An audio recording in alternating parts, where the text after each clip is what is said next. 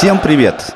Впервые за всю историю существования этого подкаста мы не начинаем с того, чтобы поздравлять вас с победой, потому что вчера московский «Спартак» проиграл свой первый матч в этом сезоне, но мы считаем, что никакой паники и поводов для расстройства совершенно нет. Это подкаст «Красно-белый шум». В нем мы обсуждаем оперативно по горячим следам матчи самого лучшего клуба на планете Земля. И этот клуб «Спартак Москва». Меня зовут Павел Обиух, и здесь как всегда, Алексей Золин. Да, всем привет. Ты знаешь, я бы хотел начать вот с какой мысли, такой немного философской, не касающейся футбола, может быть как такового. Вчера после матча я читал разные каналы, комментарии по поводу вчерашнего поражения и обнаружил, что очень много людей высказываются в том смысле, что Абаскаля пора гнать, что игры никакой нету. Все-таки вот футбольные болельщики, они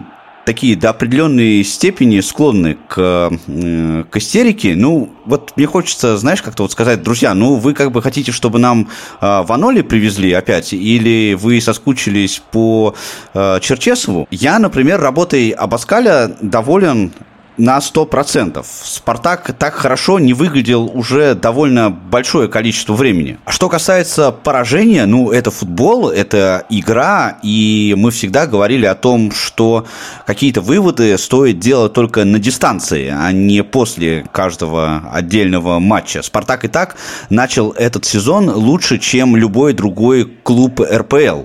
Вы же не думали, что Абаскаль – это второй Венгер или Клоп? Да и футболистов таких в распоряжении у него нет. Ну, для паники, конечно, нет никаких, собственно, поводов. Это футбол, это спорт, тем более, что, конечно, по глупости проиграли, не должны были. Не зря Баскаль просил эту игру перенести на день вперед, не случайно, он понимал, что может такое быть, что недовосстановившаяся команда, да, через два дня на третье играющая, ну, не может выдавать э, постоянно какие-то результаты. Могли выдать, да, но тут надо рассматривать, что же такое произошло в конце матча, и почему игроки, которые вышли на замену, но там сыграли хуже тех, кто на поле до этого находился. Такое, кстати, случилось впервые в этом э, сезоне. Но разбираться есть кому, и до следующего матча есть больше недели. Да, до матча с «Зенитом» еще целых 9 дней. Времени вполне достаточно для того, чтобы достойно подготовиться к этой игре, но вернемся ко вчерашнему матчу. Вот такое у меня есть глобальное наблюдение, на которое я обратил внимание вчера, но обратив э, вчера на него внимание, я понял, что это было и в предыдущих матчах. Вот тебе не показалось, что есть какой-то, если хочешь, рассинхрон в игре атаки и обороны. Э, атака действительно мощная, и когда Бангонда Соболев и Промис несутся вперед, это действительно просто машина, которую нельзя остановить. Но вот в обороне есть определенный сумбур, причем он такой на постоянной основе. И Виктор Гончаренко, он же все-таки хороший тренер, что не говори, и как к нему э, бы мы не относились. Возможно, он сумел найти вот эту слабую сторону игры Спартака и использовать ее. Ну, по поводу Гончаренко ничего не буду говорить у меня свое отдельное мнение про него. А, это не здесь, здесь мы говорим про «Спартак». Что касается рассинхрона, рассинхрон, конечно, есть, но э, надо рассматривать детали. Детали, детали вчерашнего просто матча. Основного вратаря нет до сих пор. Раз. Э, Илья Сынов сыграл неплохо, но если бы он сыграл лучше, мы бы вообще выиграли. Почему-то Абаскаль предпочел выпустить недовосстановившегося от травмы Литвинова в центр обороны. Это два. А не Дуарте и не Чернова. По там каким-то причинам, опять же, э, спартаковцы, вышедшие на замену, сыграли хуже. Да, там э, запрещали уже давно фалить. Опять мы пропускаем со стандартов, запрещали же фалить вблизи штрафной площади, но Миша Игнатов, вышедший на замену, зачем-то это сделал на 90-й минуте, и мы пропустили второй гол. Да, ну а что касается вот истерик, вот этих, про которые ты говорил, ну, слушайте, ну, А если вот мы же за 8 минут до конца, ну, на 82 минут, не за 8 минут, там за 13 получается, до конца вышли вперед. Если бы счет таким и остался, то что бы говорили-то в этом случае? Что мы вырвали победу, Спартак до конца пытался выиграть матч и хотел это сделать. Но вот э, то, что случилось, когда забивал Бекфалви третий гол, э, это какая-то катастрофа. Ну, ее тоже надо пережить, над этим надо поработать. Ничего страшного не произошло. Это спорт, это футбол. А Станислав Саламович в любой момент готов вступить, конечно. Ну, это как в том анекдоте. Съест-то он съест, да кто ж ему даст. Но вот э, если говорить про первый тайм, первый тайм у «Спартака» скорее не получился, потому что было такое ощущение, что Урал бегает э, быстрее, активнее на поле, и подходов к воротам у них было довольно много таких довольно серьезных. Я тебе скажу, что Урал э, сделал то же самое, что Рубин. Начал очень мощно – очень мощно. Если Рубину это не принесло никакого успеха, то Урал заработал пенальти. Ну, правда, пенальти то такой... есть у них задача была забить и закрыться? Да, да, да. Да, но Урал не закрывался, кстати, да. Вот, вот в чем дело. Они хорошо играли, они были лучше готовы нас, наверное, да, вот в этом матче именно. Я говорю, Спартак не довосстановился. Урал тоже играл три дня назад на кубок, но он играл дома. То есть, э, если кто-то, вот опять же, детали восстанавливая, после предыдущего матча Абаскаль пришел на пресс-конференцию и сказал, ребят, давайте побыстрее, да, потому что вот нам уже, в принципе, надо уже начинать готовиться к следующей игре. А время матча, напомню, было позднее. Если кто не знает, до 20.45 начинали играть. Ну, то есть за полночь э, Абаскаль только прибыл домой. На следующий день там тренировка и вылет в Екатеринбург фактически. То есть когда? Когда команду готовить? Ее восстанавливать надо. И то не успеешь. И э, вот эти вот э, детали здесь в этой ситуации сработали. Урал пошел, полез в атаку. Ну, там игра рукой от Руслана Литвинова совершенно случайно. Ну, правда, выставленная в сторону. Там все четко, пенальти был. Но здесь, видишь, сработал другой фактор. Свинов-то команду подтащил, пенальти взял. Да, и здесь вроде бы всем взбодриться, а не получается. И у нас весь первый тайм был совсем плохой. Может быть, э, худший за весь сезон первый тайм. То есть дело, на твой взгляд, э, в основном в усталости команды? Неправильно говорить об усталости, когда команда играет только месяц. Я считаю, что недовосстановились после предыдущего матча. Ну и с заменами вот что-то пошло не так. Ну все, вот, как, вот каким образом Максименко мог отравиться? Ну вот каким образом Максименко мог отравиться за эти два дня? Они едят э, в основном тут там, где живут, а тут они жили все время практически на сборе. Я не понимаю. Это все происки Газпрома. Да ну бред. Да ну бред. Да я шучу. Да я понимаю, что ты шутишь, да. Ну бред полнейший. Я, я, я не понимаю. Ну, Свинов молодец в каких-то моментах. Он еще там был момент, когда потащил но все равно там, то есть с Сашей Максименко и с Сашей Селиховым защита себя более уверенно чувствует. А здесь вот первые 15 минут полнейшие нервы в обороне. Но мы уже к этому, в принципе, привыкли. Да, первые 15 минут, там 20 мы ждем, когда вот это все атакующий запал команды соперников спадет, и потом начинаем играть в свой футбол. А здесь не начали играть в свой футбол. Но каждый сыграл ниже своих возможностей. Может быть, кроме каких-то ситуаций с Соболевым. Но Соболев опять начал разговаривать. Опять там что-то у него с соперником не ладится. Опять все хотят его вывести из себя. И это плохо. Ну, может быть, э, Ван Гонден был в порядке. В большей степени. И где-то Мартинс, но далеко не везде. Все. А два человек это мало. Но, тем не менее, весь первый тайм удалось продержаться и играть на равных, на встречных курсах, но вот пропустили в итоге прям в самую раздевалку, на добавленной, по-моему, уже минуты, да? Да, добавлена была одна минута, забили на второй, но это так уже надо было довести до конца, и, собственно, да, так и произошло. Гол-то обычно мы такие забиваем но так, вошли в штрафную, разыграли пас назад под удар, и с 16 метров э, тот самый Мишкич, который пенальти не забил, пробил. Причем там до этого был удар из пределов штрафной, его принял на себя Мартинс. да, и мяч, который вылетел на линию штрафной, его тоже побежал накрывать Мартинс. В принципе, это его работа, да, но где были остальные-то игроки? Мартинс же и первый удар накрывал, который был в штрафной площади. Литвинов был отрезан э, тем, что пошел в подкат на игрока, да, там его обыграли.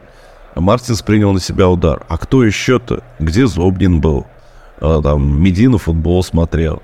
А, причем из-за спин игроков Урала, наносивших удар. Ну вот, я говорю, все плохо сыграли. Ну вот, если говорить о положительных моментах, то это, конечно, второй тайм, начало второго тайма особенно, потому что здесь, возможно, та самая психология, о которой мы часто довольно говорим. Что-то, наверное, сказал Абаскаль в раздевалке игрокам, как-то они смогли собраться, потому что на второй тайм как раз они вышли э, в очень хорошем настроении и больше собранные, может быть, даже э, на игру и, и с большей решимостью. Да, второй тайм э, начали лучше и, конечно, фактор забитого гола он сработал. Бангонда внес опять головой мяч в ворота с передачи Промеса.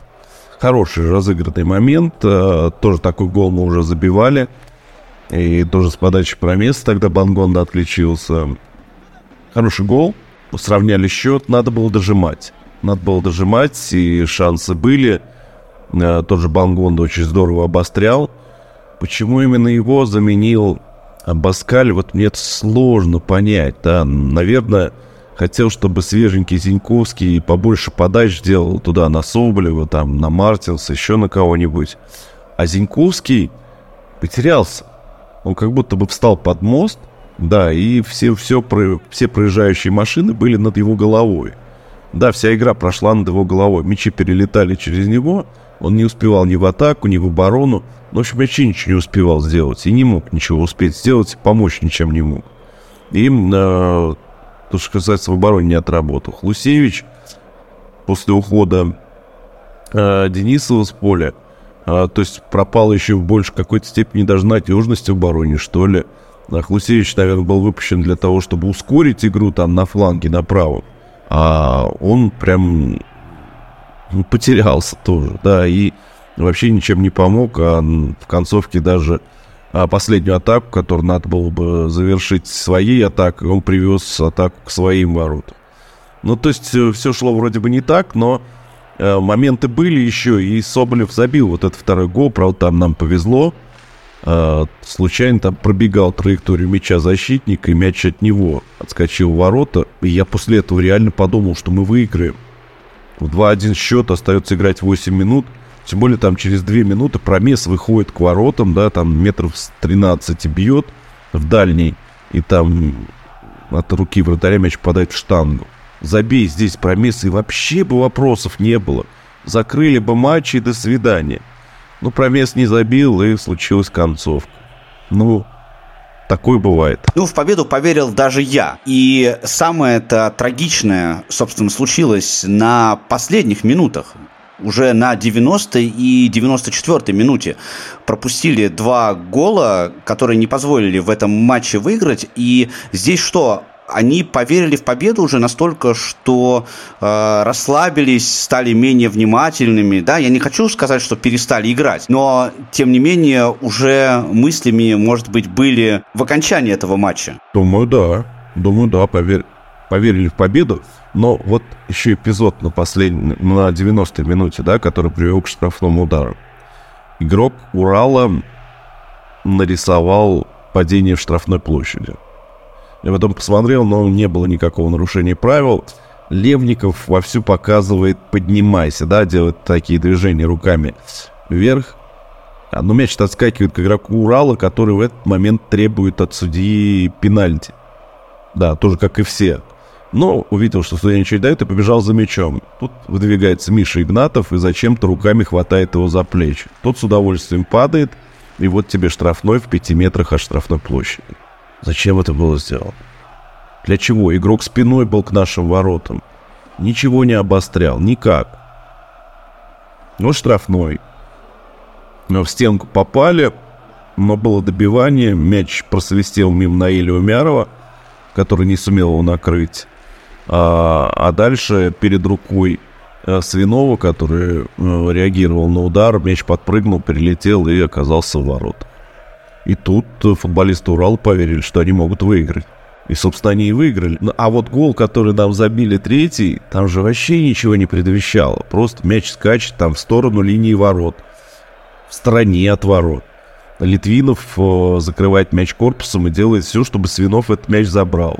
И тут из-за спины э, вырастает Бигфал. И он так как бежал за Литвином, но игрок-то закрывает это все дело. Как там, как он умудрился туда ногу сунуть, а Свинов почему не забрал мяч, непонятно. Ну и Бигфалви перекинул через него, и красиво э, нам влепили третий мяч. До свидания. Но если вот все-таки в целом э, оценивать э, Свинова, то он же неплохой вратарь с потенциалом, это видно явно. Неплохой, да, но это был его первый матч. Но он все-таки за кубок еще играл, предыдущий матч тоже большой. Согласен, согласен. Но он первый матч человек проводил в чемпионате. Вспомни, что он пропустил 4 на кубок и сыграл там не лучшим образом. Мне кажется, уже было достаточно времени и возможности у него, чтобы на него не давила вот эта атмосфера большого стадиона, большого матча. Ну, ну нет, нет, Павел, давит на него статус первого номера в «Спартаке», давит. Но это мое личное мнение, там, что там внутри, как там работа с вратарями у нас идет, э, вопросы к господину Шишкину, новому тренеру вратарей, да, тоже есть.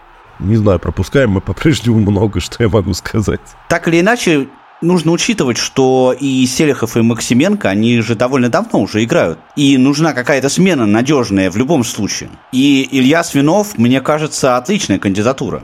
Ну, вот она появилась. С другой стороны, возможно, будут себя более уверенно чувствовать защитники, если опытный вратарь будет э, играть. Посмотрим. Я не могу ничего сказать. Не знаю, как бы сыграл Саша Максименко, да, не знаю, как бы действовала команда, как если бы он был в воротах. Но то, что случилось вчера, надо просто переварить и спокойно готовиться к матчу «Зенит». Да, этот матч состоится через 9 дней. Как мы уже говорили ранее, времени на подготовку должно быть достаточно. И этот матч будет проходить на домашнем стадионе. Он, кстати, пользуется большой популярностью. Насколько я знаю, билетов уже продали очень большое количество. Билеты, которые выделены, их нет. Да, но сейчас еще и трибуна Б же закрыта. Я подозреваю, Паш, подозреваю, что если сейчас спрос продолжится, а он продолжится, откроют трибуну Б для продаж. И это будет новым конфликтом. Тогда возникнет довольно непростая ситуация. Не скажу, что позитивное, но получится, что как бы бойкот вот этот, который сейчас объявили фанаты против Fan ID, он как бы потеряет свой смысл. И я говорил уже об этом ранее и даже писал, что вот эта вся история с бойкотом против Fan ID, я поддерживаю сам вот этот протест, и я против введения Fan ID, но считаю, что форма этого протеста, она крайне неправильная и неэффективная. И получается ситуация, в которой может возникнуть как бы компромисс. То есть э, в итоге болельщики все-таки пойдут на стадион, и в данном случае э, главной причиной здесь будет именно игра Спартака, потому что Спартак сейчас играет настолько хорошо, что, естественно, люди, конечно, хотят пойти на стадион. Да, это именно только единственная причина. И больше другой причины вообще нет. Вчера болельщики пришли на матч дубля, имеется в виду фанаты, да, и э, дубль «Спартака» выиграл у «Зенита» со счетом 2-0. Они были там. Ну, а с другой стороны, тогда, э, как я уже говорил, да, обесценивается вот эта вся история с э, бойкотом, и тогда просто нам придется смириться с тем, что будет вот э, этот документ, который нужно оформлять каждому болельщику. Но это уже тема для совершенно другого разговора. Это тема для отдельного разговора. Я вот еще раз говорю, что если и дальше вот сейчас будет спрос, а там матча больше недели, повторюсь, э, могут э, организаторы махнуть рукой на все договоренности, которые есть, и открыть трибуну Б. Я подозреваю, что такое может случиться. Может и не случиться. Будем ждать развития событий, но самое главное, будем ждать этого важного, безусловно, для Спартака и всех его болельщиков матча. Обязательно сразу же после мы встретимся и все обсудим. Подписывайтесь на подкаст, чтобы ничего не пропустить. Кстати, мы планируем выпустить еще интересный контент перед матчем. Так что это еще одна причина подписаться. Это можно сделать на любой платформе, где слушают подкасты. И самое главное, конечно, болейте за «Спартак». Да, увидимся на стадионе, когда приостановит фанатик. Пока. Скоро услышимся.